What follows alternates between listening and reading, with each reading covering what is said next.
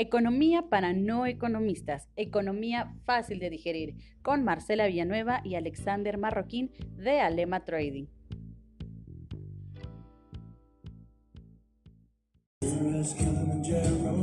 ¡Aló, Hawái! ¿cómo están todos? Bienvenidos a una nueva transmisión de Alema Trading y el capítulo de terror el coronavirus. De la segunda temporada. Nuevamente, somos The Walking Dead, ¿sabes? Como con el tema del coronavirus. Puros zombies. Somos, somos algo así. Con el, con el, estamos casados ya con el tema del coronavirus, pero es difícil, por favor entiéndanos que es muy difícil dejar este tema de, del coronavirus. Creo que lo, lo puede entender cualquier persona, creo que ahorita esto es lo que más está dando de qué hablar. Es como la película de terror, a algunos les provoca pánico, a otros como que no lo toman muy en serio. Eh, los mercados se están desplomando. Hay muchísimas es lo peor de todo, ¿no? Es como mucha histeria colectiva. Sí, ¿sabes qué es lo que creo? Realmente que el coronavirus ahorita, más allá del daño en la salud, que sí es importante, creo que está generando un daño en la economía importantísimo. Bastante grande. Pero bueno, vamos a esperar a que la gente se vaya conectando. Bienvenidos a todos los que se van conectando. Nuevamente en la hora de la comida, acompañándolos a la hora en su rica comida, Godín o no Godín. Estamos aquí con ustedes. Pues bueno, me presento, soy Alexander Marroquín y... y yo soy Marcela Villanueva en un nuevo capítulo de Alema Trading. Alema Trading. Alema Trading y el coronavirus. Vamos a cambiar el nombre de Un nuevo capítulo del coronavirus. Perfecto. Pues, pues, comenzamos, Marcela. ¿Qué tal el fin de semana? Fin de semana largo. Imagínate, para unas carnitas asadas, para pues solo con tu familia, porque no puedes invitar a más de 10 personas en una reunión, entonces pues eh, precisamente de eso vamos a hablar el día de hoy, de todo lo que eh, pues sigue causando el tema del coronavirus y pues uno de los, de los claros ejemplos pues es lo que está pasando actualmente en México, Marcela. Pues sí, creo que los temas de hoy están muy interesantes. Vamos a tocar pues el tema del coronavirus, pues obviamente como siempre los efectos que, que está teniendo actualmente en el mercado, cuáles son los países que actualmente están en cuarentena, eh, las medidas de seguridad que cada país está, está tomando, sobre todo pues aquí lo que más nos importa pues qué medidas están tomando justo aquí en México. Y bueno pues eh, vamos a tener justamente hoy un invitado que nos va a estar hablando un poco Efectivamente. Pues, referente al tema de, coronavirus. Eh, pues nos han estado pidiendo a través de mensaje que toquemos un poco más del tema de coronavirus. Sé que es un tema que genera un poco de pánico, pero creo que lo genera el hecho de la, desinformación. Estaba viendo el fin de semana que, que fui a comprar pues la despensa para mi casa, Marcela, y pues veo que efectivamente las personas están haciendo compras de pánico eh, no sé por qué, mucho rollo de papel. Es lo que lo vi, realmente me dio mucha gracia porque, pues, bueno, sí estás en cuarentena, pero pues, ¿para qué, no? O para llorar en lo que estás encerrado, no sé, pero fue, fue algo muy gracioso. Vi, vi un meme que decía que sí era importante el papel de baño porque con todo el tema de coronavirus uno se puede del miedo. Imagínate. Del te puede sacar un gran susto el coronavirus, entonces hay que estar prevenidos para este caso. Sí, amigos, los que nos estén escuchando, digo, sí es importante, compren su despensa, puedan eh, tener ahí algo por, digo, por si la situación se pone un poco más intensa, llegamos a, a una fase en la cual podemos estar sin, sin poder salir de casa, bueno, sí tengan un poco de despensa, pero tampoco se trata de ir como a, acabarse los rollos de papel y dejar los supermercados en desabasto. A veces siento que esas personas que se están acabando los rollos de papel son los mismos que se acabaron la, la gasolina cuando los, que se formaron, los que se formaron para, para cargar litros y litros de, gasolina. Yo no sé si alguien de los que nos esté escuchando lo hizo, espero que no, no le llegue. Sería bueno buscarles un tecnicismo a estas personas en vez de guachicoleros pachicoleros, ¿no? O algo así. Los pachicoleros son los que, los que se roban la, la gasolina, pero, pero por ahí algo gracioso, ¿no? No, no, no, no hagan compras de pánico, por favor, en verdad. O sea, sí está bien, hay que, hay que comprar despensa, hay que comprar, eh, pues hay que estar prevenidos con este tema, pero tampoco es como para que nos acabemos todos los rollos de papel. Pero bueno, pues entrando justo ya en el tema que, que realmente nos interesa, pues coronavirus nuevamente estos días dando de qué hablar, eh, nuevamente afectando la bolsa de, de Estados Unidos, la bolsa eh, mexicana. Cuéntame, ¿cómo, ¿cómo te fue a ti con este tema? Pues fíjate, estaba viendo el fin de semana todos los estragos que se ha estado pues verificando a partir de, del coronavirus. Una de las de, de los mercados más impactados es el mercado de Estados Unidos, como tú dijiste. Eh, pues el día, de, el día lunes fue otro lunes negro, como lo, lo, hemos estado hablando, con pérdidas, imagínate el Dow Jones de nuevo con pérdidas de hasta un 10.80%. Esto pues de nuevo genera que lleguen un cierre de actividades durante 15 minutos. Eh, un Standard Poor's que fue hasta de un 9.85%. Entonces esto habla de pues que esta inestabilidad que se genera dentro del mercado gracias a una pandemia, pues bueno, se espera que llegue a, generar más caídas. Una de las, de las bolsas, imagínate, del foco de infección que ya actualmente ya se están dando de alta hasta más de un 70% en China según la Organización Mundial de la Salud, pues imagínate, sus bolsas ya se empieza a generar un, una alza, un recuperamiento dentro de su valor y pues del otro lado del mundo pues estamos sufriendo pues ese tema de una recesión económica, se habla de que pues, se va a ingresar a una recesión económica cuando pues según yo pues ya estábamos dentro de una recesión económica después de la guerra comercial, incluso exactamente eh, esto pues habla de que pues el impacto fue más grande y pues solamente esperar a que esto se vaya recuperando, sí, según es, bueno, según lo que yo eh, a mis análisis, el peso pues va, va a tardar mucho para que llegue a su, a, a, su estabilidad, pero pues bueno, la depreciación que se está generando en este momento pues puede ser que llegue incluso hasta dentro de seis meses más. Sí, creo que realmente estás tocando un tema muy importante. Sí, es eh, obviamente importante el tema de coronavirus en cuanto a todo lo que está generando en el tema de salud, pero creo que aún más importante es también ver qué, qué tipo de efecto está teniendo más que nada en, lo, en el tema económico. Estamos viendo que el peso mexicano nuevamente se hunde a un nuevo mínimo histórico. Eh, la bolsa cae a su, a su peor nivel desde el 2011. Creo que es aquí donde debemos prestar atención, creo que es aquí donde podemos ver realmente pues lo que está pasando, lo que genera el tema de coronavirus. El martes, bueno, pues se registra, justamente el día de hoy se registra pues su undécima caída consecutiva luego de tocar un nuevo mínimo eh, de nivel histórico. Realmente pues en medio de las preocupaciones en cuanto a lo que es la propagación de, del virus, como lo decíamos la vez pasada en, en el podcast eh, del viernes, justamente, que no sabíamos, no había forma de saber si ya estábamos en una fase 2, porque realmente mm. el número de, de, contagios no se tiene el número real, o sea, no tenemos forma de saber, es que no pues ya cuántas personas actualmente están contagiadas. Hablábamos de que el fin de semana, pues aumentó el número de, de personas que están actualmente eh, ya diagnosticadas con, con, coronavirus, pero creo que no se tiene un control exacto del número de, de personas. personas que actualmente tienen coronavirus. Hay que, hay que estar muy al pendientes de este, de este número de personas que están en contacto con este, esta pandemia, esta enfermedad.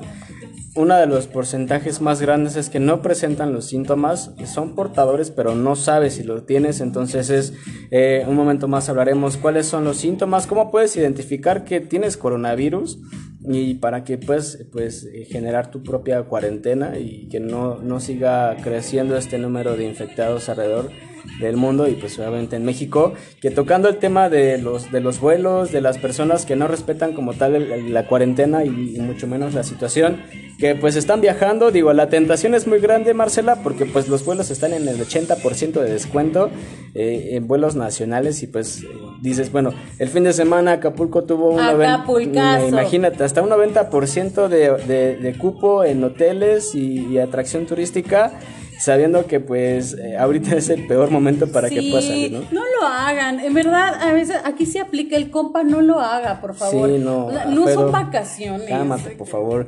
Sí, sí, sí, no son vacaciones. Creo que lo peor que nos puede pasar es la inconsciencia de todas las personas. O sea, tampoco es como que entres en pánico, como que te vayas a... Eh, digo, porque hay personas que son muy extremistas, ¿no? Y claro. esto lo toman como, como... No es que te vayas a morir en este momento si te da coronavirus, pero también ya hay que tomarlo un poco más en serio. Lo platicábamos sí, el podcast eh, anterior. Creo que el mayor problema de Italia fue haber tomado esto tan a la ligera. La mayor... Eh, pues la mayor, el mayor problema de los países que actualmente están como lo que es Italia y España, que están con ya un buen número de, de personas infectadas, creo que el problema fue no haber tomado las, las medidas eh, de prevención a tiempo. O sea, no, no, lo tomaron en serio, vaya, el tema. Y incluso tocando este tema, Marcela, hay países que están tomando medidas pues más serias, precisamente la ayuda de, de sus mismos ciudadanos como Francia, que pues está ayudando a, a los ciudadanos de su país en cuestión de impuestos, en donde pues bueno, se está calmando, eh, se pone pausa directamente a este tipo de, pues, de pagos, ¿no?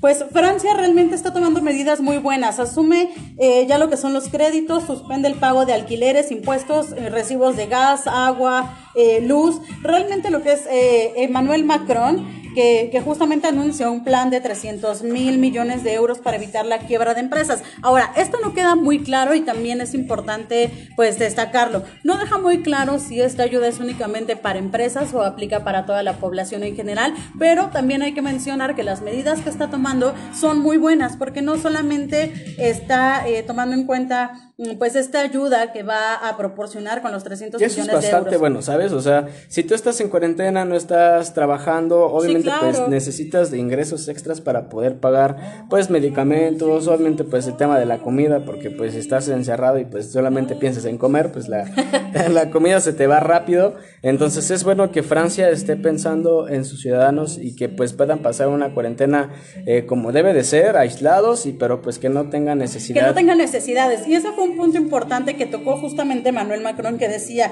que realmente la, el interés del gobierno es eh, que ningún francés quede sin, sin recursos. Exactamente. Ese es el punto importante. La otra medida también muy importante, pues es que los taxis y los hoteles que están al servicio del esfuerzo sanitario, el Estado es quien va a pagar sus servicios. El ejército, el ejército, perdón, va a montar hospitales de campaña en zonas más afectadas entre otras medidas. En realidad se nota aquí que Francia está dando prioridad a combatir el coronavirus, más allá de algunos otros conflictos que pudiera tener eh, de forma interna. Creo que ahorita está dejando de lado todo eso para poder enfocarse en la solución al coronavirus que es a, un lado eh, con lo que está haciendo Estados Unidos, creo que son los países que llevan la delantera en cuanto, en cuanto a lo que son acciones que está tomando el gobierno. Y fíjate, algo que está eh, pues tomando también Estados Unidos, Marcela, es de que el presidente del Tesoro, Steven Mnuchin, eh, está indicando o está presionando al presidente Donald Trump precisamente para que igual los,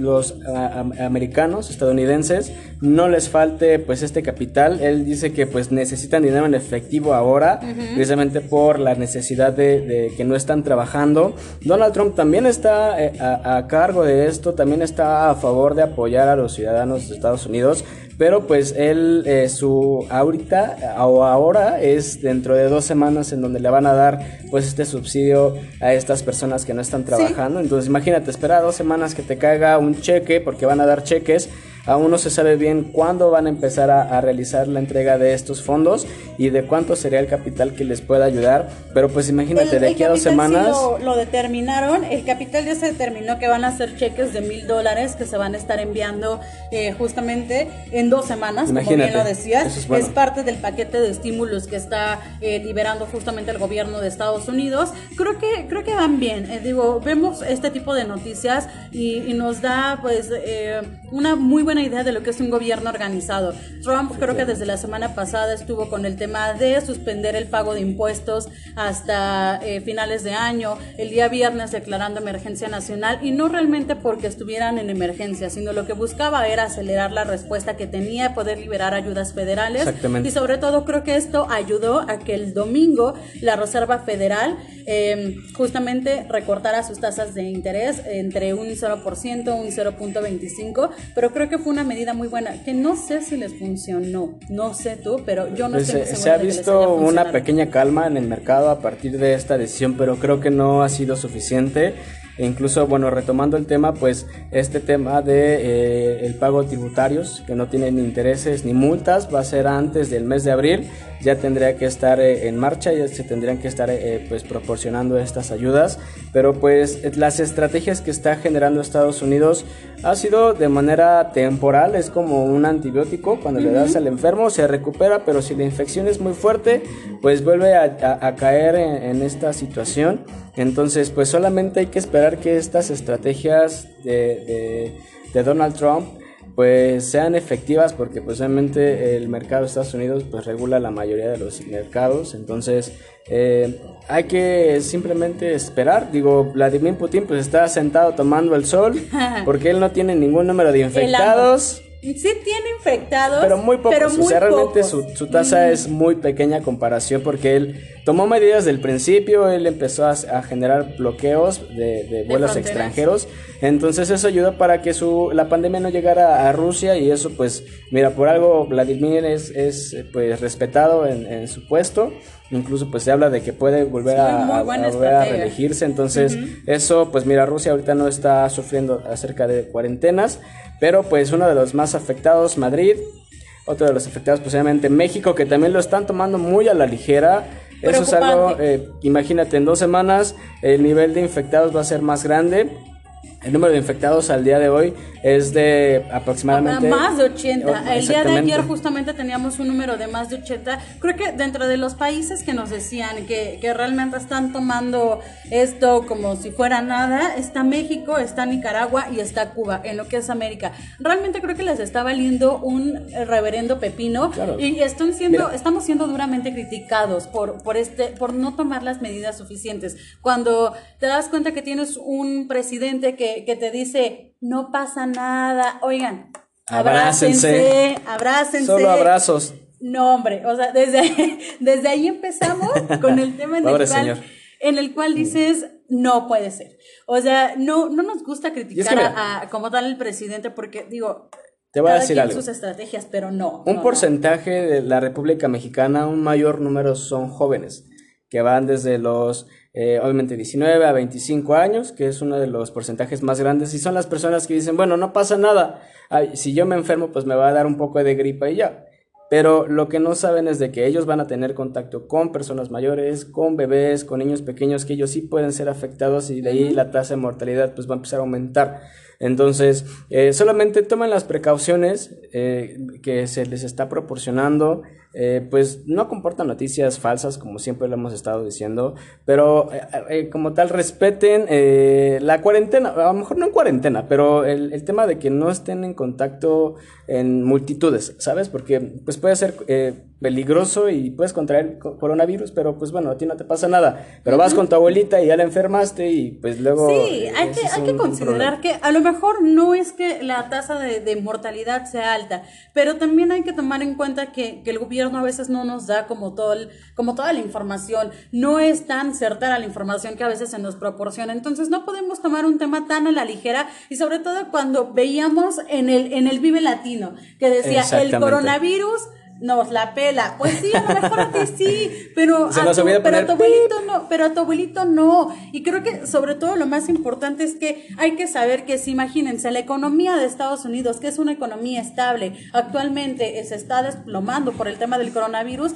tampoco es como que vivamos en un país en el cual la economía sea tan estable que si de repente empieza a haber eh, un, em, un mayor número de, de personas contagiadas con coronavirus, lo podamos resistir. En cuanto a la economía y en cuanto a lo que es el sistema de salud. Honestamente es, muy, eh, no es muy eficiente que digamos. Entonces, por favor, no es más allá del tema en el cual te puede pasar algo sí o no. Hay que ser conscientes de, de lo que puede llegar a pasar. Se prevé que el peso pueda llegar hasta los 25 frente al dólar, obviamente, en cuanto a lo que son las siguientes dos semanas al incrementar el número de, infectados. Entonces, creo que si no lo ves tanto por tu salud, velo un poquito por tu economía. Si el dólar llega a 25, Aquí no vamos a decir como Andrea Legarreta que no, no te va a afectar, pero...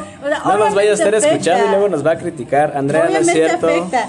Pero bueno, tu opinión. Obviamente, eh, entre, entre lo que vemos, que, que, ya hay algunos otros países que están, están tomando eh, justamente pues medidas, empezamos a ver que pues Venezuela, Venezuela aún cuando, cuando realmente tienen un presidente que que pues en pocas palabras no, no, no es como que los tenga muy bien financieramente hablando, pues aún así está solicitando un Fondo Monetario Internacional de 5 mil millones de dólares para temas de salud. Entonces, imagínate si hasta Maduro ya está tomando acciones, Imagínate. esto ya, ya está un poco preocupante. Y que Eh, nosotros sigamos sin hacer nada, creo que Sigamos dando es abrazos. mucho más preocupante, ¿no? Sí, creo que realmente eh, se establecía que el, vamos a llamarlo así, el tipo de fase o cuando ya se cancelaban eventos masivos era pues cuando pasábamos a fase 2, pero creo que no es necesario tener que llegar a la fase 2 para poder decir, oye, ¿sabes qué? Ya no hay que poner eventos masivos porque si no, no, esto no va, digo, vamos a incrementar el número de infectados, no, no nos da para poder atendernos a todos. Exacto. En Italia, los casos de coronavirus ya incrementaron a 31.506, ya llevan 345 muertes. Eh, Berlín, pues obviamente ya está planeando construir un nuevo hospital con capacidad hasta para mil pacientes. Entonces creo que creo que realmente se están tomando muy buenas eh, medidas. Lo preocupante es saber aquí en México, justamente para este tema, bueno, pues tenemos eh, el día de hoy a uno de pues de un especialista que justamente queremos pues queremos eh, que nos comparta un poquito de la información que tiene. Nosotros podemos estar hablando pues del número de infectados, podemos hablar de las medidas de prevención que tenemos, pero realmente no es que estemos muy empapados en el tema. Eh, podemos únicamente saber pues lo que vemos en las noticias, lo que vemos eh, justamente en la televisión, las medidas que podemos tener. Entonces para nosotros el día de hoy es muy importante pues poderles presentar justamente pues este, este tipo de, de opiniones de alguien. Recomendaciones también, es bueno tomar recomendaciones. Información que sea real, información de, de fuentes más allá de lo que vemos en la televisión, más allá de lo que vemos en internet y sobre todo información más allá de lo que te comparte tu tía eh, en el grupo Oye, de fíjate WhatsApp. que estaba viendo una imagen No, por favor. que decía de las predicciones de Nostradamus, Nostradamus. ¿no? Y decía pa- palabras así como del en el año de los gemelos va a llegar la caída de quién sabe qué, es como de, oye, ¿qué onda con ¿Qué esa información, no? No, ya en serio, es bien fácil simplemente eh, empezar a, a poner información y Nostradamus dijo, pero es que nadie se pone a verificar la fuente, entonces está bien padre que yo me ponga a escribir una Ahorita imagen. ya será complicado de- preguntarle sí. a Nostradamus, ¿estás de acuerdo? ¿no? Oye, ¿sí dijiste eso? Oye, ¿sabías que el coronavirus iba a llegar? Pero está bien padre poner esas imágenes sin ninguna fuente. Entonces, Sí, no. ya Hay que hay que, verificar. sí, hay que empezar a ver ya información fuera de, de lo que ves en Facebook, que, que comparten en los grupos este, de manualidades, Sí, sí. eh, fuera de, de la información que, que, que te encuentras en páginas que no tienen un respaldo, Claro. y sobre todo fuera de la información que te manda la tía. Por favor, ya, ya fuera de, de, de todo este tema, creo que ya es importante eh, poder tener información de primera mano. Estamos ahorita ya, eh, lo vamos a, a tener en unos minutos, ya para poder este, presentarlo. Bueno, pues aquí tenemos justamente a eh, el licenciado Carlos Miguel García. Bueno, pues es un egresado pues de la carrera de, de farmacia de la UNAM y actualmente es eh, farmacéutico hospitalario. Entonces, bueno, queremos que, que nos puedas resolver algunas preguntas. ¿Qué tal? ¿Cómo estás, Carlos? Hola, ¿qué tal? Buenas tardes. Muy bien, emocionado por participar con ustedes el día de hoy.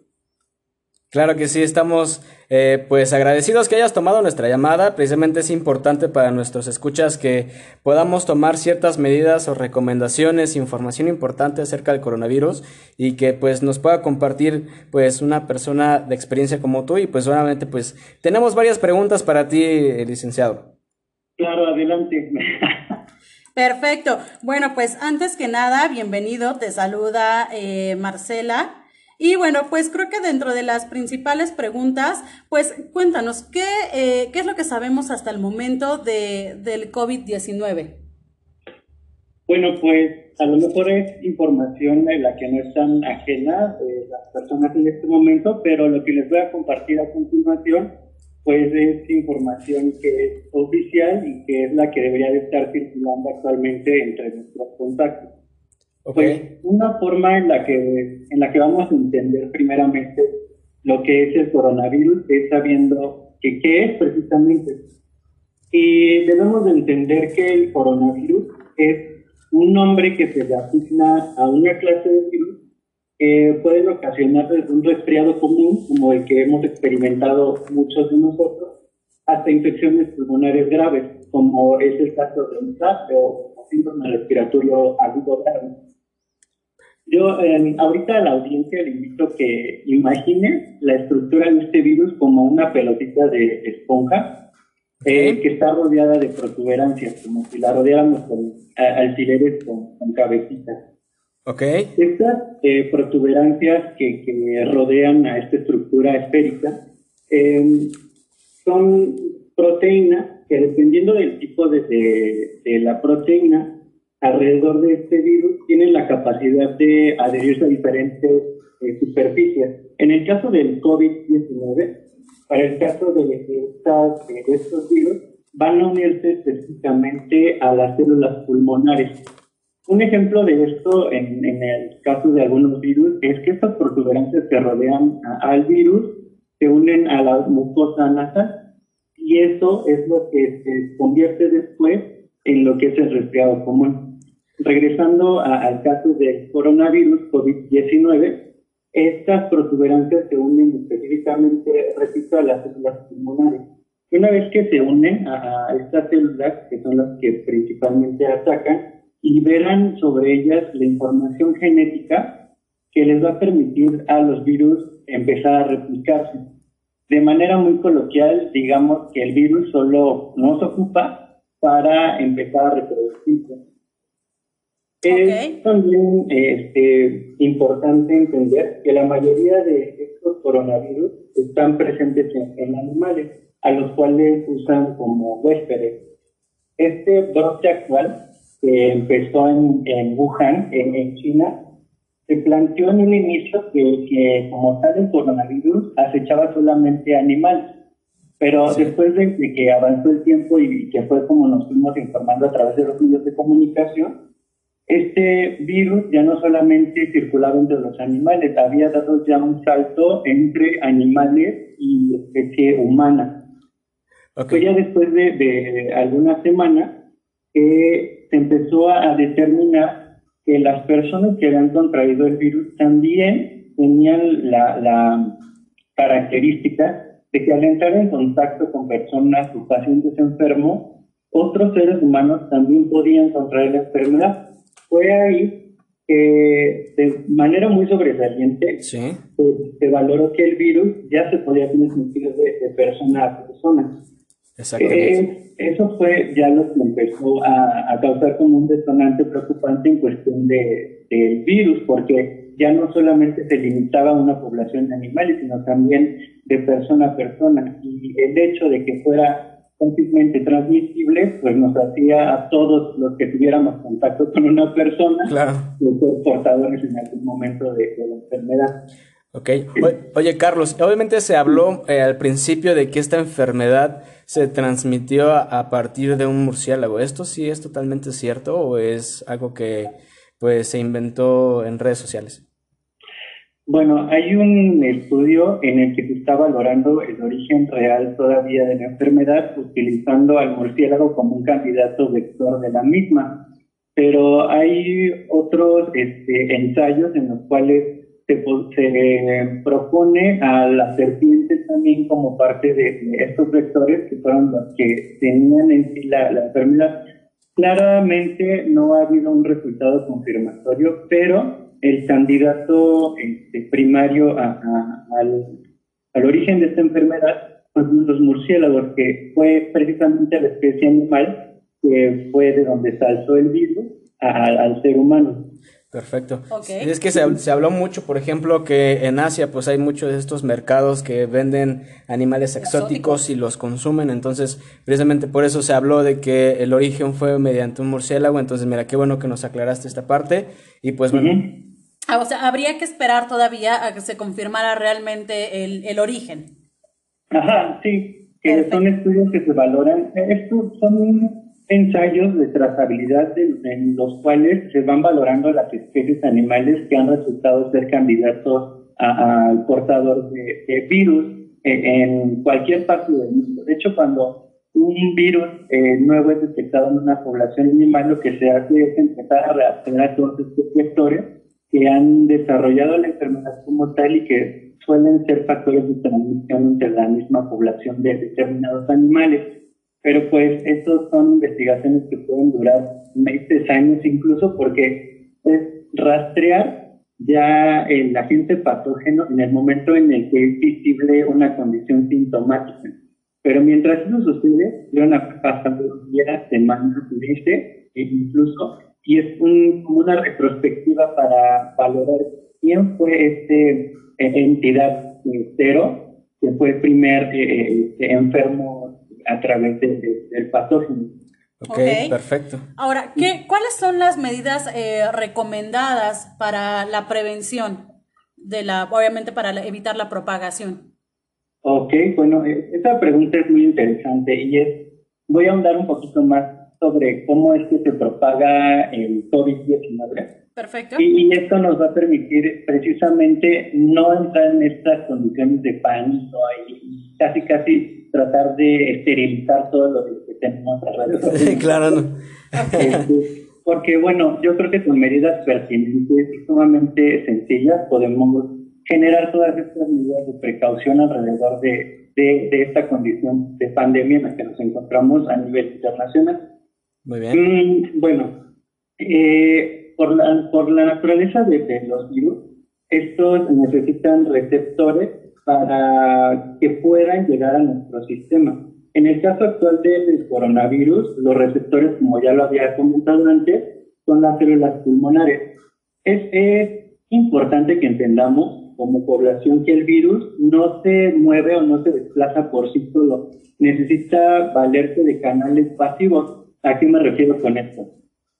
Que eh, nosotros somos quienes finalmente llevamos el virus a nuestro organismo. ¿Cómo? A través del contacto físico con personas que están enfermas y que la única vía de entrada ah, del virus a nuestro sistema es a través de nuestras vías respiratorias o, mucosas expuestas en, en, en nuestro organismo, que es las mucosas que tenemos en la nariz, en la boca que la única manera en la que pueden entrar es con nuestras manos sucias al llevarlas a, nuestra cara y entonces solo así es como el virus va, a poder este, infectarnos a través de este tipo de canales pasivos.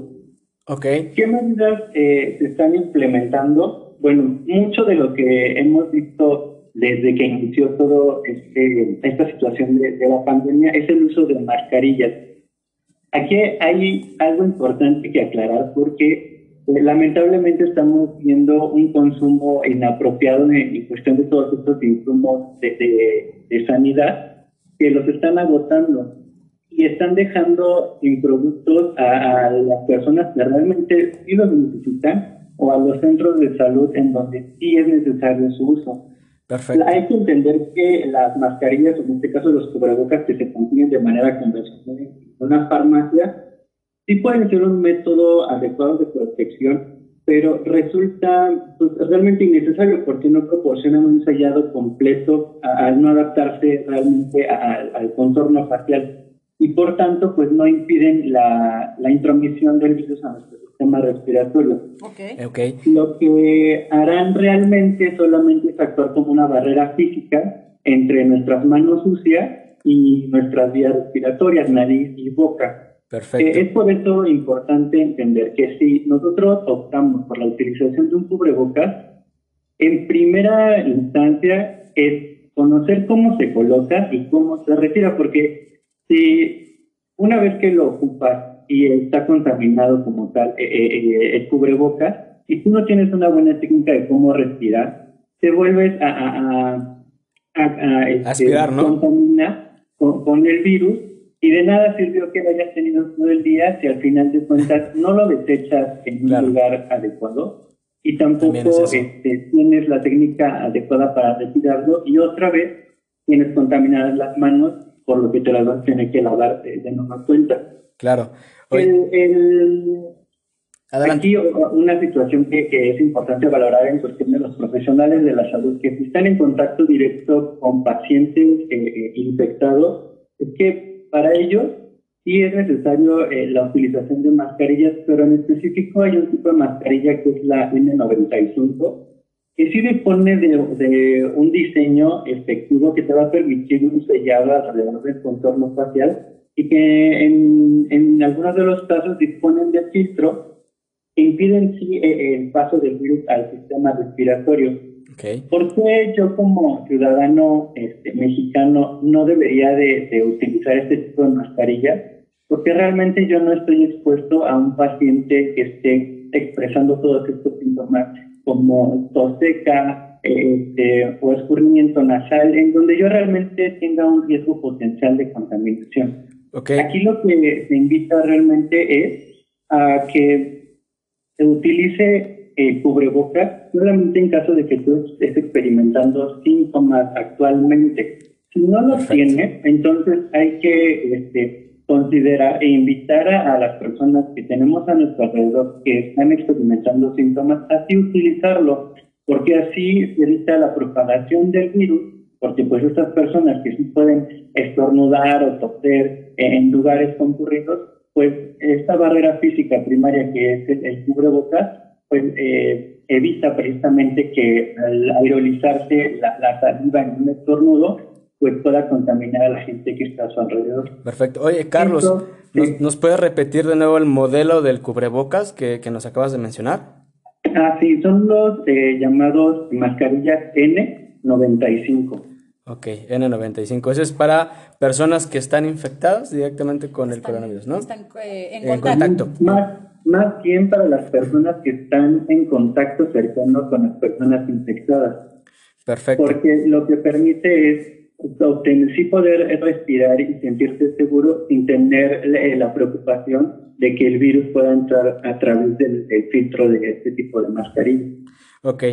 Eh, también había una pregunta que era que nos, nos surgió durante el transcurso de, de, todo lo que está llevando el coronavirus. Es la diferencia del gel antibacterial. Lo que estábamos leyendo es de que posiblemente no mata el virus, simplemente es para que no puedas eh, contener las bacterias. Entonces, ¿sí es realmente efectivo el uso del, del gel antibacterial ante este tema del coronavirus?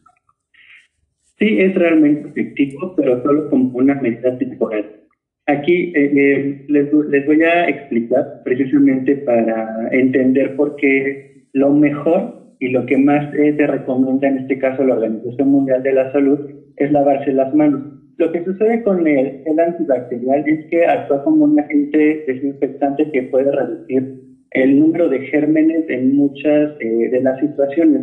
Muy bien. Pero estos productos que, que están diseñados para tal fin no deshacen del todo todos los tipos de gérmenes.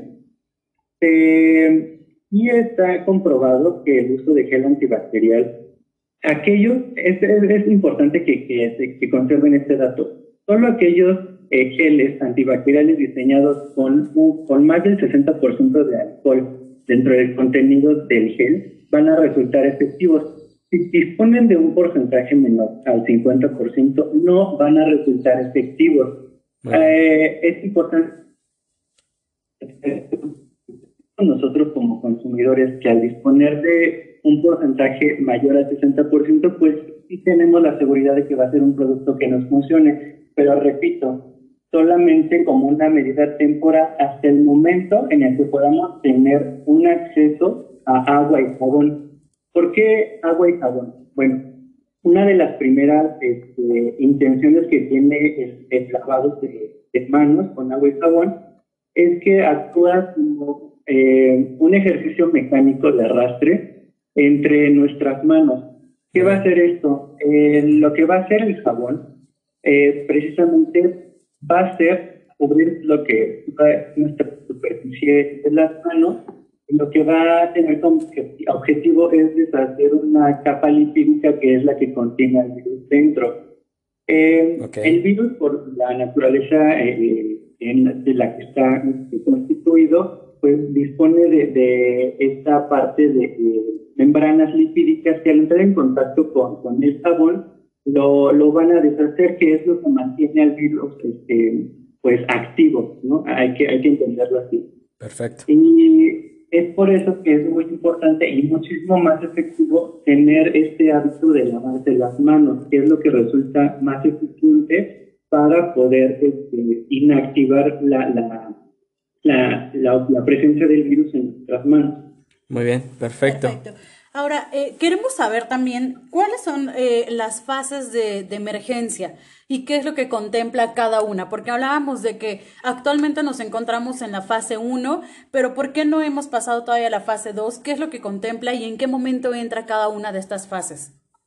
Ok, bueno, de acuerdo a, a la clasificación de la Organización Mundial de la Salud, eh, este periodo cuando entramos en una fase de pandemia, se divide en seis fases y posteriormente a otras este, fases de observación que ya alcanzamos nuestro nivel máximo de actividad.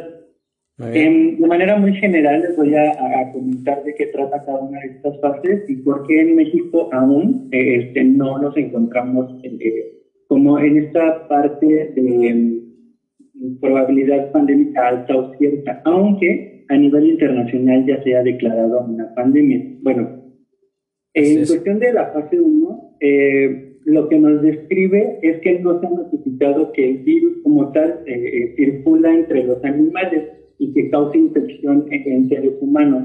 E, eso es de la fase 1. y recordarán, anteriormente les había comentado que se limitaba el virus a, estar en estas poblaciones animales, pero todavía no se hallaba una relación entre la infección animal-humano. De eso trata la, fase 1. Ok. La fase 2 es eh, cuando el virus circula ya en, animales domésticos que han causado eh, infección comprobada en seres humanos. O sea, ya se dio este salto entre población animal y los seres humanos. Y todavía ahí la, la probabilidad calculada de pandemia resulta ser incierta porque es una información que, que todavía este, no tiene este impacto tan grande en la población humana. La fase 3 es cuando eh, ya como tal eh, eh, el virus está pues, asociado, si entendámoslo así, al portador como animal y cuando el humano ha causado ya casos esporádicos o pequeños entre otros seres humanos, entre otras personas, que han logrado eh, transmitir de persona a persona eh, la enfermedad y así generar un brote comunitario. Estas primeras tres fases eh, entran dentro de una probabilidad incierta de, pandemia. aquí lo, lo que se hace como acciones principales pues solamente es la preparación y respuesta ante una posible pandemia y se empiezan a generar estos planes nacionales eh, para situaciones de emergencia. ¿Qué pasa cuando esta probabilidad calculada de pandemia eh, se cursa a una probabilidad media alta? Estamos hablando ya de la fase 4, en donde se ha comprobado la transmisión de persona a persona de un virus este, que ha sido capaz de saltar de la población animal a humana y sostener la existencia de estos brotes. ¿Qué es lo que observamos que ha pasado ya en, la provincia de Wuhan, en China? Lo, el presente caso y el más sonado en la provincia del norte de Italia. Y aquí la acción principal es la contención rápida, o sea, prepararse para la respuesta antipandémica. Eh, nosotros eh, en México lo que estamos experimentando es este nivel en la fase 4 donde nos están invitando precisamente a estas medidas de contención, que es evitar los lugares este, concurridos, a, practicar el autoaislamiento en casa, eh, este, que, es lo que hasta el momento nos ha invitado nuestro este, gobierno en el caso de México. Claro. Una pregunta, Carlos. ¿Crees que eh, dentro de las medidas de seguridad que ha, que ha generado el gobierno de la, de la Ciudad de México, ¿crees que estemos preparados para una fase 2 aquí en, en México? Pues mira, el, como te puedo decir que sí, porque contamos con profesionales en el sector salud que tienen el criterio suficiente para poder ejecutar las medidas de contención necesarias. Muy bien. Pero en lo que no confío del todo, y eso lo reservo como opinión personal, claro. es la anteposición de los intereses eh, gubernamentales ante la salud de la población. Desde mi punto de vista, desde mi perspectiva muy, muy personal, creo que no estamos respondiendo de la manera más prudente, ni como población, ni tampoco como gobierno, porque yo eh, valorando lo que he leído y la situación que he experimentado, bueno, que hemos, este, perdón, visto que sucede en otros países y que de manera personal he tenido, es que nos estamos tardando mucho. Y la verdad es que no entiendo por qué hasta el momento eh, nuestros representantes eh, eh, gubernamentales siguen sin tomar con seriedad la situación actual en, México. Exactamente. eso es lo que me inquieta en algún aspecto, pero en lo que sí confío es que existen personas y profesionales de la salud que sin tener que depender de estas indicaciones proporcionadas por nuestro este, sistema gubernamental, pues están tomando medidas en, curso que están apoyando estas medidas de contención para evitar la propagación masiva de virus. Perfecto, muy bien. Bueno, continuando con esta parte de las fases, cuando ya eh, la probabilidad pasa a ser alta o cierta, y estamos hablando de la fase 5, que es cuando el mismo virus eh, ya ha causado niveles sostenidos de brotes comunitarios en dos o más países. Eh, es ahí cuando la región que ha determinado la OMS pues ya invita a una respuesta antipandémica en cada país en los que se empiecen a tener estas sospechas y ejecutar medidas requeridas en su plan nacional. Eh, realmente, pues cada país lleva a cabo eh, la forma en cómo decide prepararse para una respuesta inminente ante la propagación de patógenos. Y finalmente, lo que es ya la fase 6, que es la pandemia en curso, eh, además de pues, los criterios de la fase 5 que ya les había comentado, pues ya el virus causa brotes comunitarios sostenidos, por lo menos en otro país de otra región que fue valorada inicialmente por la OMS. Que, bueno, a nivel internacional, lo que podemos decir es que efectivamente ya nos encontramos en la fase 6, pero eh, como país lo que nos corresponde, en este caso México, es poner en marcha las medidas que nosotros consideremos pertinentes para evitar la propagación este, de este agente patógeno. Em, aquí es importante entender también y, alertarse como demasiado, eh, es decir, ya estamos en una fase 6 que es la más peligrosa. Claro. No, realmente no es que se trate como de, de que sea eh, letal el hecho de que estamos ya en una fase 6, pero eh, debemos de, entender que en México nos encontramos en una fase en donde la transmisión eh, del agente patógeno pues, todavía no resulta de alto impacto ni significativa. A nosotros nos, nos clasifican todavía en, una, en un rubro en el que la transmisión local, de donde se indica la fuente, solamente los casos reportados han sido o se han presentado gracias eh, a, que las personas que han venido de vuelos del extranjero, principalmente de, zonas europeas, se han reportado y han dado positivo a este, a este virus. ¿Eso qué quiere decir? Que hasta el momento lo que se ha valorado y lo que se ha emitido como información de parte de México a la Organización Mundial de la Salud es que los casos que se presentan en México son porque han sido importados de otras ubicaciones, no porque se estén propagando dentro del país ya de persona a persona que han, eh, que han estado infectadas por ellos. De, eso se trata a grandes rasgos las fases en las que nos encontramos y pues eh, el periodo posterior a esta máxima actividad consiste en, en, una evaluación a la respuesta y la recuperación de, de estas olas que se han este, presentado en otros países, ¿no?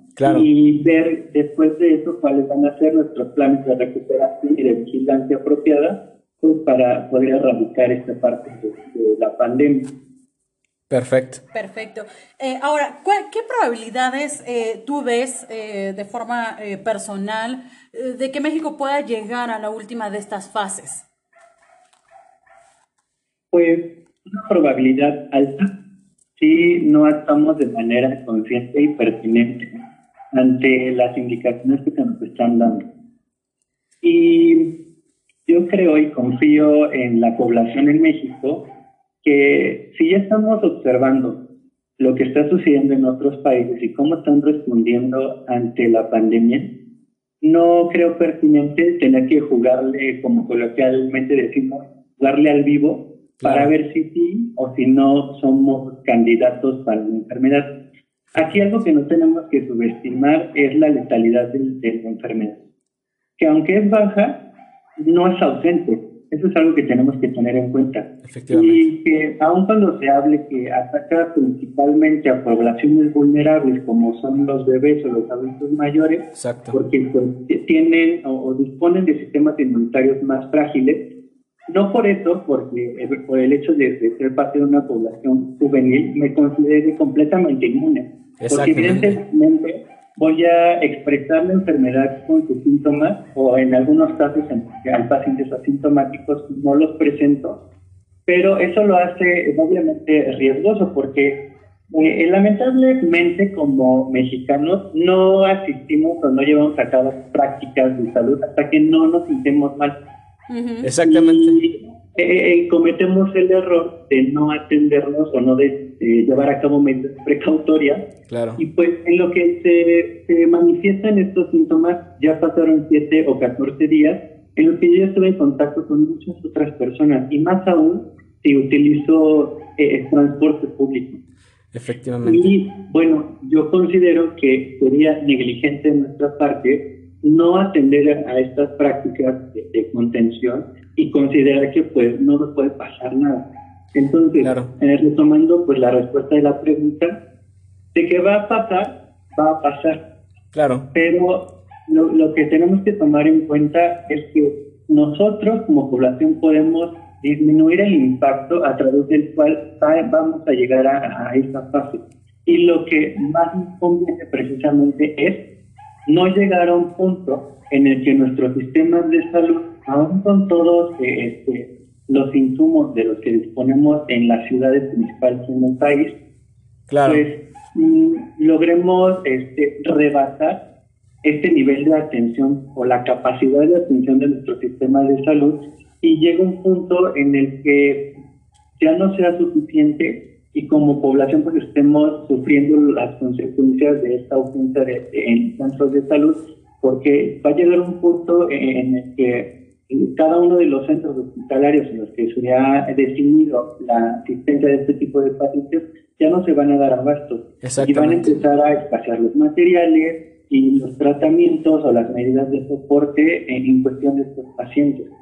Por eso es, que son tan insistentes en efectuar estas medidas de contención y de aislamiento para no tener que llegar a este punto crítico. Y creo yo que es lo más pertinente que podemos hacer considerando que nuestros sistemas de salud eh, en México tienen una pues creciente deficiencia en cuestión de atención, ¿no? Efectivamente. ¿para qué nos arriesgamos? ¿Para, ¿Para qué nos exponemos a esta situación y, jugamos al hecho de ver si sí soy una parte de, la población en la que sí se expresan los o soy una parte de la población en la que sí va a resultar letal esta. Efectivamente. ¿Para qué nos exponemos a esto? Claro, es, es, es no tomar este tema a la ligera, tomar todas las recomendaciones que se nos proporciona eh, en base a, que no se propague más eh, el, coronavirus y, y, como dices, pues bueno, no jugarle al vivo a, a, que pues como somos una población joven, pues bueno, nosotros no nos infectamos o, no vamos a, a, tomar las medidas indicadas y pues las personas... Exactamente. Exactamente, y las personas más vulnerables pues son bebés y, y adultos mayores, en donde pues bueno, tenemos contacto con ellos pues, pues constantemente. Ajá, exactamente. Ahora, ¿qué, ¿qué, recomendaciones, perdón, qué recomendaciones nos darías o eh, cuáles serían tus comentarios al respecto eh, en, en, torno al tema en general? Eh, bueno, en cuestión de las medidas de prevención, pues atender todas aquellas y, y escuchen bien todas las personas que, que están participando en esta transmisión, es seguir las medidas de prevención que son publicadas por medios de información confiables. Exactamente. Y que tienen como un precedente o como referencia otros, este, otras infografías o bibliografía que ha estado sustentada ya por estudios, ensayos clínicos que son validados.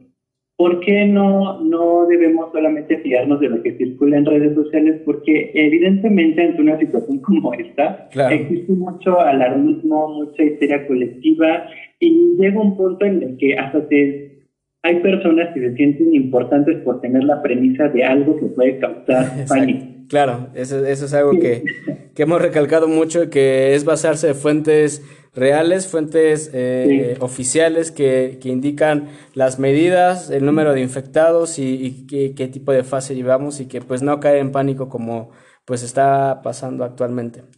Exactamente. Y, bueno, las medidas de, de, prevención que les voy a compartir a continuación tienen como referencia pues la, las propuestas por la Organización Mundial de la Salud, eh, la CDC de Estados Unidos, y muchos otros institutos que, bueno, eh, eh, empalman todas estas medidas y pues son similares entre todas, que son medidas que han resultado útiles en, países en los que ya ha nacido alto el número de, de brotes. Una de las principales, y ya habíamos comentado anteriormente, es las manos limpias. Y es que pues ambas manos están expuestas. Es importante entender, repito, que el virus no puede ingresar al cuerpo a través de, de, nuestra barrera cutánea. No porque yo haya tenido contacto con una superficie, el virus me va a atravesar la piel. Eso no sucede. Lo que sí sucede, y lo que ya les había comentado, es que puedo llevar el virus de mi mano a la vía respiratoria y así es como, como va a tener acceso el virus a mi sistema. Es por eso que recalcamos que una, eh, este, un ejercicio mecánico de lavarse las manos frotándoselas con agua y jabón es una de, de, las prácticas más importantes y más prudentes a ejecutar en, los siguientes días. Otra es eh, eh, la autocuarentena. Cuando nosotros consideramos que, somos sospechosos o posibles portadores, ¿cómo voy a definir esto? Cuando yo estoy seguro que estuve en contacto con un paciente que dio positivo a las pruebas de COVID-19, puedo, puedo considerar que tengo un riesgo potencial de, presencia del virus en mi sistema, pero no es este 100% este, real el, el, hecho de que lo tenga. Claro. Pero si yo ya sé que, que estuve en contacto con este tipo de pacientes y además de eso empiezo a experimentar síntomas como tos seca, eh, dolor de cabeza o dificultad para respirar, lo más prudente es empezar con esta este, eh, práctica de, autoconfinamiento. Actualmente, eh, lo que nos invita nuestra autoridad mexicana es reportar este caso de sospecha cuando yo siento o conozco de alguien que, que tiene estos síntomas presentes que son esta triada que están considerando como alta probabilidad de presencia del virus. Repito, tos seca, dificultades para respirar y dolores de cabeza. Perfecto. Hay una línea actualmente, eh, que es la del 911, que ya está abierta para este, recibir asesoría en caso de que yo no sepa qué hacer, si me considero como un caso sospechoso. Eh, cuando yo lo haga, pues voy a recibir una vía de atención para saber cómo actuar en el caso de que yo me considere sospechoso, repito, o que conozca de alguien que ya presenta síntomas, aunque se trate de mí.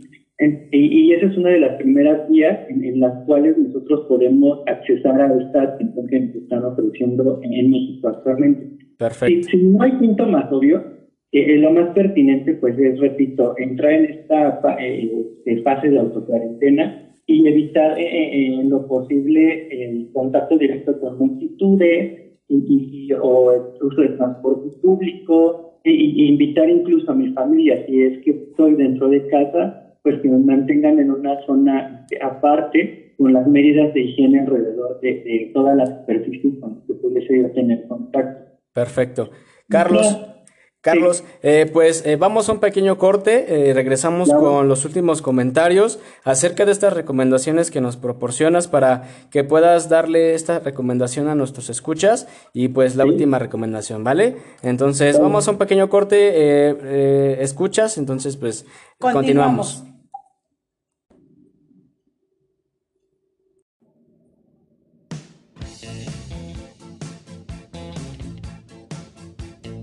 ¿Qué? ¿Esperabas un comercial? Pues no.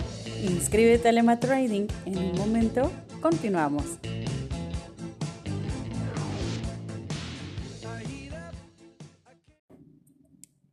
Listo, pues estamos de regreso eh, aquí a Alema Trading para poner de acuerdo, eh, poner de, pues bueno, al corriente a nuestros escuchas. Estamos con el licenciado Carlos Miguel García, que es egresado de la carrera de farmacia del UNAM, eh, que nos está dando ciertas recomendaciones, comentarios acerca del coronavirus, cómo está influyendo aquí en México y cómo, cómo podemos identificar los síntomas. Y bueno, pues te escuchamos, Carlos. Sí, bueno, continuando con esta parte de medidas de prevención, eh, otra de ellas pues es acercarnos a información genuina y es reconocer los hechos y no entrar en pánico, o sea, realmente asesorarte, leer, sacar tu, tu capacidad de autocriterio y, llevar a cabo prácticas personales pues, correctas y efectivas alrededor del manejo de esta información actuar de manera consciente al momento de, empezar a recibir esta información o de leerla. Y sobre todo los invito a asesorarse de un personal eh, profesional de la salud, eh, ya sean médicos, enfermeros, farmacéuticos, que tienen un poquito más de contacto con esta información porque pues se manejan en este tipo de ambientes hospitalarios y son quienes tienen información de calidad de primera fuente y que es precisamente la que se está ocupando en estos centros de salud. Muy bien. Otra de las recomendaciones, pues evitar zonas concurridas, evitando el contacto físico, mantener las superficies limpias, eh, que, que ustedes mismos en casa las pueden preparar como soluciones mitad agua, mitad alcohol, eh, este, o, o, con soluciones con más allá del 70% o 60% de alcohol para desinfectar la superficie o, algo con lo que tenemos nosotros en casa, que es el cloro, eh, eh, utilizando aproximadamente cuatro cucharadas de cloro por litro de agua, eh, para mantener nuestras superficies pues limpias. Y, y, otra parte importante, y, yo creo algo que no hemos este, visto o atendido de manera consciente, es que una de las formas en las que podemos mantenernos pues lejos de ser un paciente positivo a COVID, pues es mantener un sistema inmunológico fuerte, así de sencillo, ¿no? Claro. Y que no es nada eh, complicado, más que pues dormir bien, mm, comer adecuadamente, con una dieta alta en, productos con vitamina C, eh, mantenerse hidratado, claro. Eh, hacer ejercicio y, y reducir los niveles de estrés que van a, permitir que nosotros tengamos a nuestro sistema inmunológico fuerte y, capaz de, enfrentar pues, no solo COVID-19, sino muchas otras enfermedades que, son oportunistas ante un sistema inmunológico debilitado. Perfecto. Carlos, y ya por último, un comentario, alguna, algún tipo de, de, recomendación que le des a nuestro público para que, pues bueno, el tema del coronavirus pueda ser, pues, limitado. Tu comentario, tu comentario final. Algo que nos quieras mm. compartir adicional. Bueno, que actualmente pues hay ya muchas publicaciones y artículos que nos hablan sobre tratamientos efectivos para la enfermedad. Entonces, eso quiere decir que pues gracias al avance en ciencia, medicina y tecnología, pues hemos podido como humanidad pues empezar a desarrollar estos tratamientos, lo cual es un indicativo favorable al hecho de que esto no va a ser para siempre. Vamos a llegar a un punto en el que va a ser este, ya contenida esta fase de pandemia. Y, bueno, me hubiese gustado hablarles un poquito más sobre la novedad en cuestión de tratamientos y todo eso. Claro, por supuesto. sí. Adelante. Ah, ok.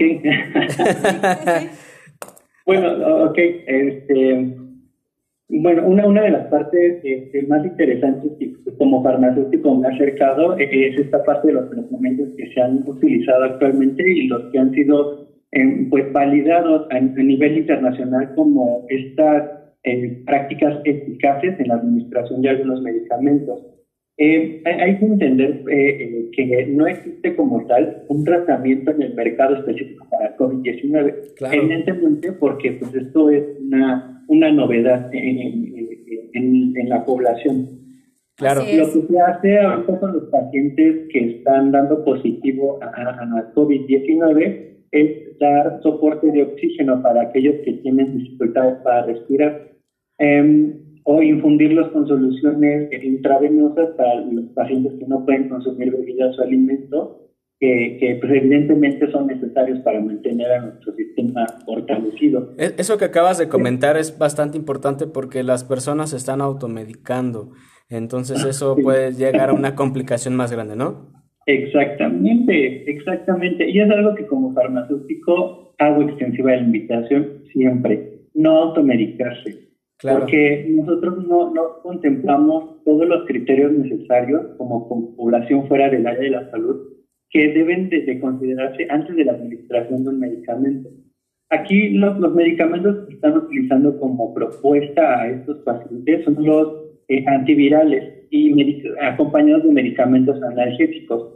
Aquí hay una parte importante que me dio curiosidad, y esto se trata de un caso cercano de una de mis amigas, en la cual este, sus papás pues estuvieron en contacto directo con un paciente que dio ya positivo este, a COVID-19. Aquí lo inquietante es lo siguiente. Cuando eh, llegan al Instituto al eh, lo que hacen, aun cuando tienen esta alta probabilidad de estar este, infectados, no los consideran como pacientes positivos, sí con una alta probabilidad, pero lo que hacen es eh, regresar a, las personas, en este caso a, a sus papás, a casa para llevar a cabo esta medida de autocuarentena y lo regresan con medicamentos que son el oseltamivir, que fue que se ocupó eh, para eh, este, la epidemia de la influenza, y con ibuprofeno. Recientemente este, eh, se publicó un ensayo clínico en el cual se había detectado que la combinación de ibuprofeno y la administración de este en pacientes positivos a COVID-19 había este, propiciado el hecho de que el virus tuviera todavía una eh, mayor incidencia en la replicación de, del virus en el sistema. Esto se debe a la naturaleza este, farmacológica del medicamento, por lo que nos invitan actualmente a suspender el uso de ibuprofeno como una medida para apaciguar los síntomas presentes, porque se concluyó finalmente que sí estaba relacionado con un curso más grave de la enfermedad. Entonces, eh, eh, al leer esto, eh, pues se hizo la recomendación a, mi amiga de que pues, suspendiera la administración de este medicamento porque evidentemente pues los papás no iban a mejorar. Aquí lo que me inquieta es precisamente que nuestras autoridades sanitarias no están valorando este tipo de información. Y, bueno, esto no es como para boicotear lo que estamos haciendo, pero yo creo que cuando tenemos la información a la mano, pues sí podemos tener esta capacidad de emitir una recomendación y decir, oye, yo, yo vi en, en, un estudio que se hizo, etcétera, y pues ¿por qué me lo están ofreciendo, no? Si, si deberían de no hacerlo. Efectivamente. Eh, el, aquí eh, este, valerse de, fuente bibliográfica de primera mano, pues es lo más importante y más nosotros como profesionales de la salud, pues tenemos que tener esta, pues, ¿cómo le digo? Responsabilidad de también estarnos informando de fuentes y de estar leyendo, ¿no? Porque pues es como soy un estudiante permanente. No, no me puedo fiar solamente de lo que me estén mandando por WhatsApp o lo que estoy leyendo yo en Facebook o en Instagram, porque pues somos profesionales y debemos de tener una respuesta lo más claro posible y lo más digerible para, para estas personas que en algún momento se van a acercar a pedir nuestra ayuda un consejo, etcétera. Claro. Y, siguiendo con esta parte de los avances, eh, eh, leí hace poco de, de la revista Science el uso de, fármacos antivirales como el ritonavir o el lopinavir eh, están resultando efectivos para este tipo de pacientes. Estos medicamentos son los que se usan para pacientes con VIH. ¿Y ¿Pero por qué los estamos usando ahora para el coronavirus? Pues por el mecanismo de, de, acción que tienen. Y es que estos medicamentos, eh, a lo mejor va a sonar algo muy técnico, pero eh, se encargan de inhibir la proteasa, eh, que es una enzima que tanto el virus del VIH como el coronavirus utilizan para multiplicarse dentro del organismo. y precisamente lo que hacen estos eh, medicamentos pues, inhibir esta condición que va a permitir que el virus siga replicando en nuestro sistema.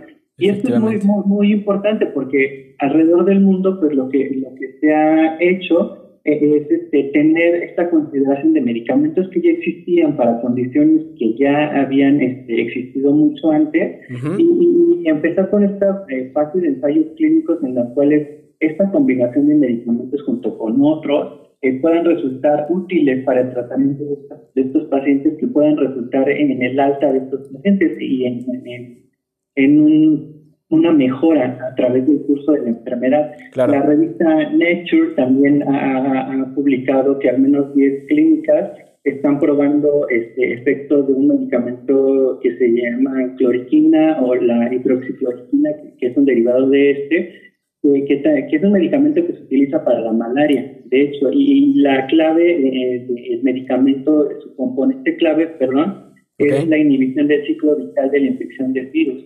Que cada uno de estos medicamentos va a incidir en una fase de, la replicación de este virus. Lo importante es valorar que, realmente estén siendo funcionales. Y, puede que lo, lo, que está funcionando en un país no funcione en otro por la condición y la variabilidad biológica que se presenta por, las condiciones y las características propias de cada país. Entonces, no, no podemos hablar de un tratamiento efectivo al 100%, que, que de hecho pues ninguno de ellos ha, sido aprobado por la CDC ni por la Organización Mundial de la Salud como un, tratamiento pues 100% efectivo, ¿no? Lo que se está haciendo pues es precisamente a través de este tipo de ensayos pues valorar cuáles han sido pues los mejores eh, y los que han tenido un mayor impacto positivo en la respuesta a estos pacientes. Perfecto. Perfecto. Ahora, tomando, retomando un poquito esta, esta situación que nos comentas, ¿tú crees que realmente por eso sea que el número eh, de infectados en México sea muy eh, reducido a comparación de otros países? Porque realmente no se está tomando en cuenta las personas que tienen alta probabilidad de, de ya tener coronavirus, no se están diagnosticando como tal. Exactamente. Y mira, esta información la, he obtenido a través de otros eh, eh, colaboradores con los que tengo contacto y simplemente a través de la observación de, los datos que nos están arrojando. Yo, mira, en este momento te, puedo decir de, manera eh, inmediata, hasta el momento la Organización Mundial de la Salud nos proporciona una base de datos que día con día nos arroja cuáles han sido los avances o el reporte de la situación del coronavirus a nivel mundial. Y mira, es más, no te voy a mentir, teniendo eh, este, información aquí a la mano, hasta el día 16 de marzo, o sea, apenas el día de, ayer, México eh, eh, reporta a la Organización Mundial de la Salud que ya disponía de 53 casos positivos, 12 nuevos casos que, que en total harían 65 casos en total en México, que, que, repito, solamente los han valorado como casos importados, ya que son de pacientes que trajeron el virus, no de pacientes que se han este, contagiado unos a nosotros. ¿Qué me inquieta alrededor de estos estadísticos?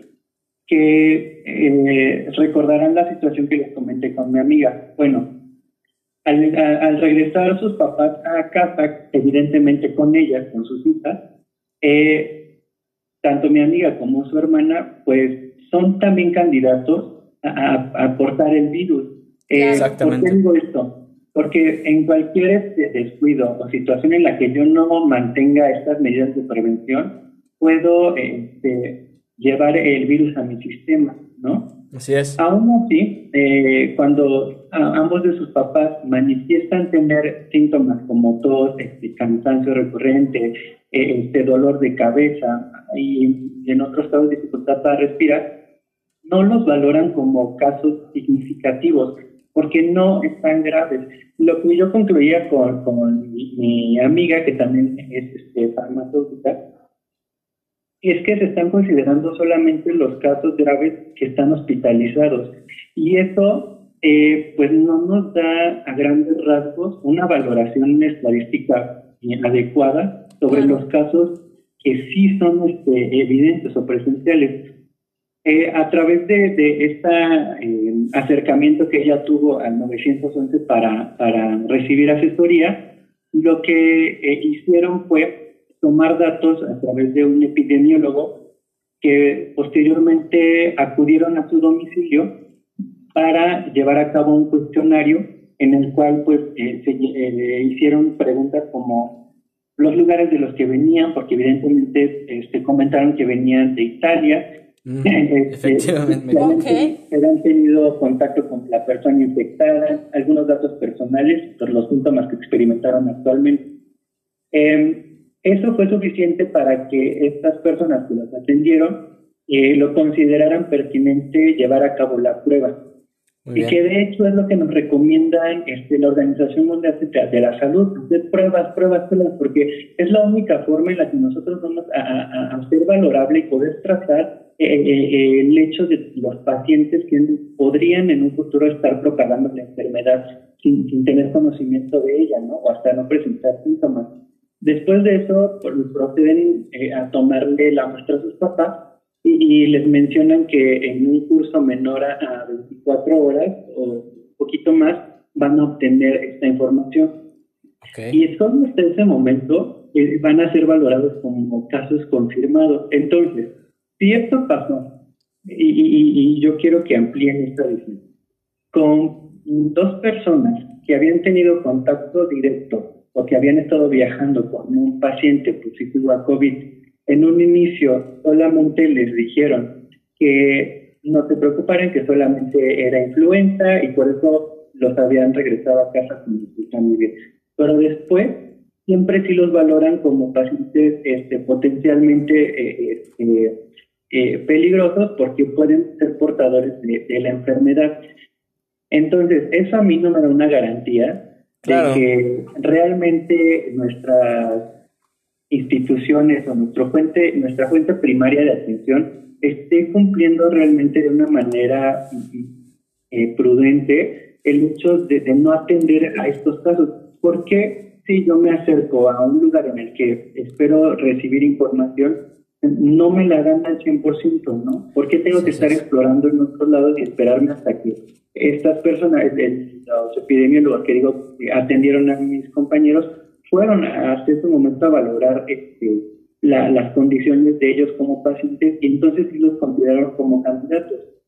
Eh, eh, eso pues a mí me, arroja como un falso positivo en cuestión de los estadísticos que se originan actualmente y, si ellos estuvieron transitando por un aeropuerto, que es donde están eh, multitud de personas, yo ya no puedo hablar que, que tengo una garantía en cuestión de de protección. Exactamente. no me sorprende porque pues, simplemente eh, eh, escuchando a nuestros representantes políticos cómo es que hablan de, estas medidas de contención y que nos invitan a no alarmarnos, que no están considerando como este, pertinente el hecho de que cancelen eventos masivos. Claro. Imagínate. Pues eh, este, dices tú, ¿qué onda, no? O sea, todo el mundo se está dando cuenta menos México, ¿no? Pero lo que les digo, lo, que me, me, da tranquilidad pues, es que existen profesionales de la salud que pues no solamente están valiendo de lo que alcanzan a escuchar en los medios de comunicación, ¿no? Sino que eh, llevan a cabo una investigación propia, ahondan en el asunto, eh, eh, perdón, sacan sus propias conclusiones a través de la información validada por, por de la comunidad científica, pues pueden emitir este tipo de, recomendaciones y decir, ¿sabes qué? Pues lo que yo he leído es esto, esto otro, te invito a esto, te recomiendo este, que lleves a cabo la siguiente práctica, porque pues es decepcionante, ¿no? Sí, efectivamente. sobre todo a, a nuestros líderes políticos como no, no hay problema, ¿no? No, claro que sí lo va a haber si no tenemos estas medidas de contención. Y precisamente el hecho de que existan espacios como el que ustedes nos están proporcionando eh, ahorita, pues permiten extender la información real y, pues le permiten finalmente a la gente deliberar en sus conclusiones y llevar a cabo pues, estas prácticas útiles, ¿no? Que nos van a mantener eh, alejados cada vez más de, de, tener que vivir una situación crítica grave como lo observamos en China, en Italia, y, principalmente, ¿no? Que es de, lo que más se habla. Sí, así es. Porque ¿para qué? ¿Para qué solo eh, este, orillarnos hasta ese punto? Sí, tomar, tomar eh, como dices, en cuenta cómo está tomando esta información eh, pues nuestro sistema gubernamental de las restricciones, del tema de, que no se llegue a, cancelar los eventos masivos como el que se llevó a cabo el fin de semana. Entonces, es tomarlo con más seriedad. Precisamente, pues se habla de la, de la salud de muchos mexicanos y que pues está en juego dependiendo de qué tan en serio tomemos la información y uno como persona, como individuo, pues que siga las recomendaciones y que a lo mejor uno que está más informado eh, y que puede ver la experiencia de otros mexicanos que están en el extranjero, que no pueden salir de ese país precisamente porque están en cuarentena, porque nosotros sí lo estamos haciendo y no estamos tomando en cuenta pues que está en riesgo la vida de las, de las demás personas. Sí, exactamente, exactamente. Y, bueno, eh, yo confío en, en los mexicanos, ¿no? Que hemos atravesado por muchas crisis como sociedad. creo que, que la, la, forma más, más prudente en la que nos podemos ayudar es eh, emitiendo información que sea prudente, que no nos, comportemos de manera alarmista con estas compras de pánico, porque lo único que hacemos pues, es desabastecernos a nosotros mismos de suministro Exacto. Y, y, y actuar de manera pues, inteligente, consultar información y bibliografía que sea este, lo, más, eh, lo más cercano a, la validación científica. Y en caso de, que no lo pudieras hacer, pues consultar a algún profesional de la salud, que, que yo, yo estoy eh, casi seguro que todos tenemos a la mano, ¿no? A un conocido al que le podamos pedir este tipo de asesoría. Y si no, pues e, esta información, todo lo que les acabo de decir, ustedes lo pueden encontrar en Internet, ¿no? A, a través de la página oficial de la Organización Mundial de la Salud, este, a través de periódicos de impacto local e internacional y otros institutos que pues han publicado estos artículos, estos estudios, estos ensayos clínicos que pues que abren eh, más aún el panorama sobre lo que está sucediendo realmente, que, qué parte de la comunidad científica está usando este, ahora todos estos datos para poder desarrollar un, tratamiento efectivo, eh, como en, en, el caso de, Estados Unidos, ¿no? que ya el lunes eh, se empezó con una fase de, ensayo clínico en el desarrollo de una vacuna. Eh, es lo que les digo, ¿no? Em, finalmente, el avance de, de, la ciencia pues, nos ha permitido desarrollar de manera pues, oportuna el hecho, ¿no? Pero hay que entender que, bueno, este tipo de ensayos y las pruebas que se hacen en estos eh, pacientes voluntarios pues no es algo que se resuelva en una semana. Exactamente. Se puede para Perfecto. Eh, y, que nosotros de que esto nos, nos va a permitir combatir la enfermedad. Muy bien. Perfecto. Oportuno. Perfecto. Eh, Carlos, pues eh, te agradecemos mucho el que, el que nos hayas podido compartir un poco eh, pues acerca de esta información. Creo que estos puntos son muy importantes, lo platicábamos al inicio del programa, para poder tener realmente información pues de buena fuente, no solamente creer pues la información que a veces nos comparten en redes sociales, la información que se comparte por WhatsApp, sino el poder colaborar un poco con información, porque realmente creo que el hecho de tener información buena va a evitar que podamos entrar en pánico. Entonces, pues te agradecemos mucho tu, tu, tiempo, te agradecemos la colaboración que tuviste el día de hoy con, con nosotros y, eh, y bueno, pues... Eh, pues le invitamos a, a, todas las personas que nos están escuchando a que si tienen alguna pregunta, igual nos las envíen como lo han estado haciendo hasta ahora. Y bueno, si el caso sigue, si el tema sigue eh, generando dudas, pues estaríamos en un momento más adelante eh, nuevamente retomando, la, retomando las recomendaciones que nos proporciones. Carlos, pues muchas gracias por eh, el tiempo que nos proporcionaste, por las dudas que aclaraste a muchas personas. De hecho, pues estas, estas preguntas fueron en base a a las preguntas que nos han formulado dentro de los podcasts. Y bueno, pues obviamente agradeciéndote de nuevo, Carlos.